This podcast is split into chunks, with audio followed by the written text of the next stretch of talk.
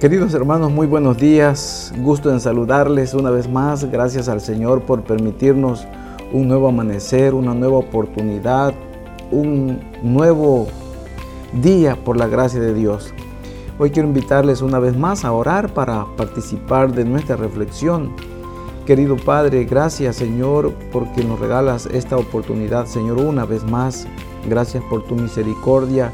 Donde quiera se encuentren mis hermanos, Señor, que también ellos puedan recibir de esas bendiciones y que tu palabra marque la diferencia en nuestras vidas en esta mañana. Ayúdanos, Señor, para escuchar tu voz y también para poner en práctica tu palabra, Señor. En el nombre de Jesús, nuestro Salvador. Amén.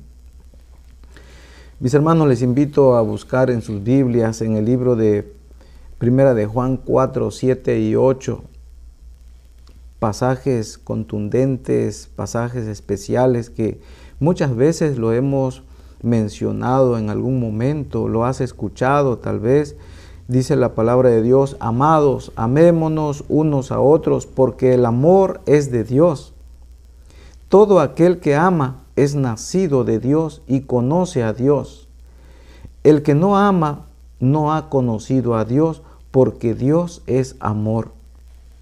Si ustedes recuerdan quién era Juan, antes le llamaban los hijos del trueno. Juan era iracundo, no podía contener tal vez su enojo, era explosivo. Sin embargo, ahora él habla del amor.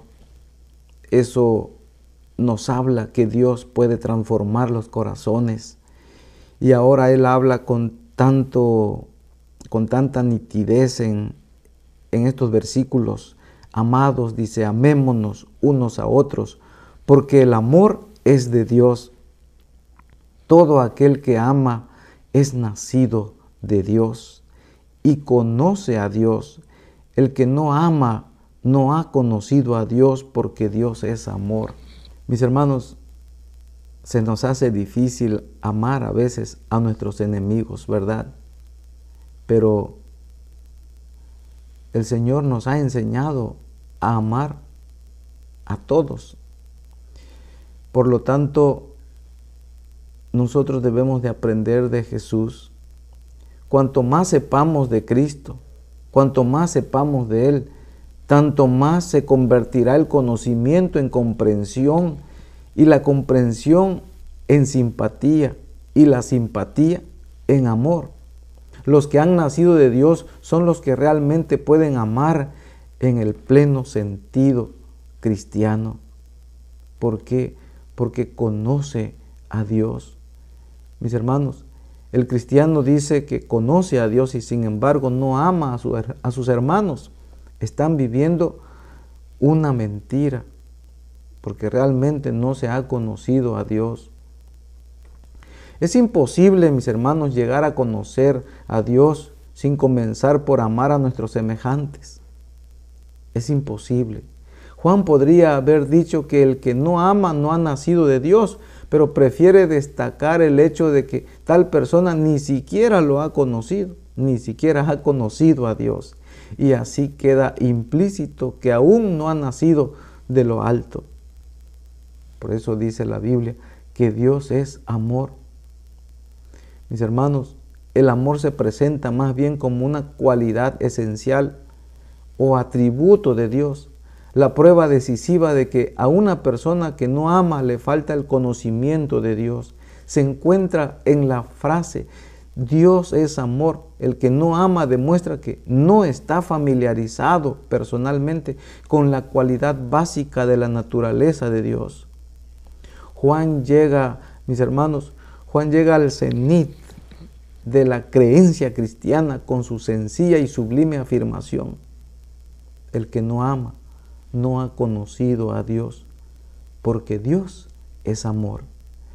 Entre los paganos, el Dios supremo suele ser una deidad distante que se interesa poco en sus adoradores.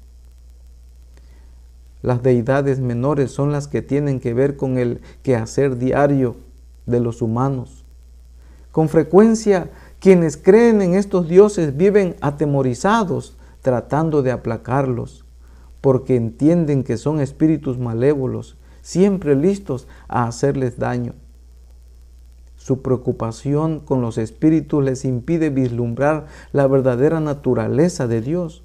Por otra parte, mis hermanos, el cristiano nominal ve muy a menudo a Dios como a un tirano iracundo que tiene que ser aplacado con oraciones y penitencias o mediante las súplicas de su Hijo. Los antiguos judíos a veces pensaban equivocadamente en Dios como si fuera una deidad tribal propia únicamente con su pueblo y creían que el Señor poseía formas magnificadas de las ambiciones egoístas y crueldades de ellos.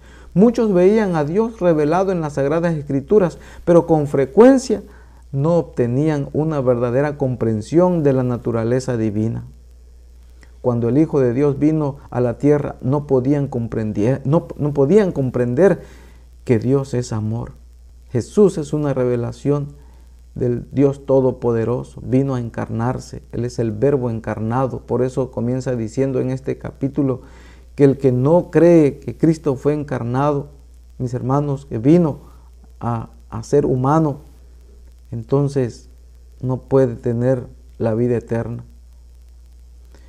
Mis hermanos, nosotros tenemos que aprender a amar porque Dios es real y es que la Biblia lo repite en 1 de Juan 4:8, el que no ama no conoce a Dios, porque Dios es amor. Dios es amor. También implica que no ha existido ni existirá un tiempo cuando no ha sido o no será amor.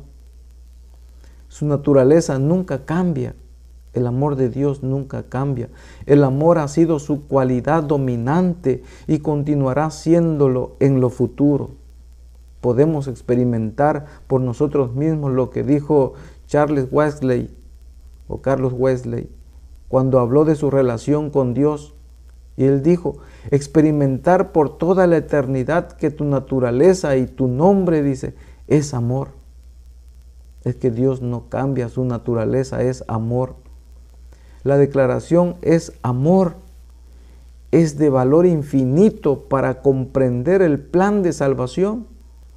Y es que mis hermanos, solo el amor podría haber dotado de libre albedrío a sus criaturas, corriendo así el riesgo de participar de los sufrimientos que el pecado ha acarreado a la deidad, a los ángeles y a los seres humanos. Solo el amor podía haber tenido interés en ganar el alegre servicio voluntario de los que estaban en libertad en seguir sus propios caminos.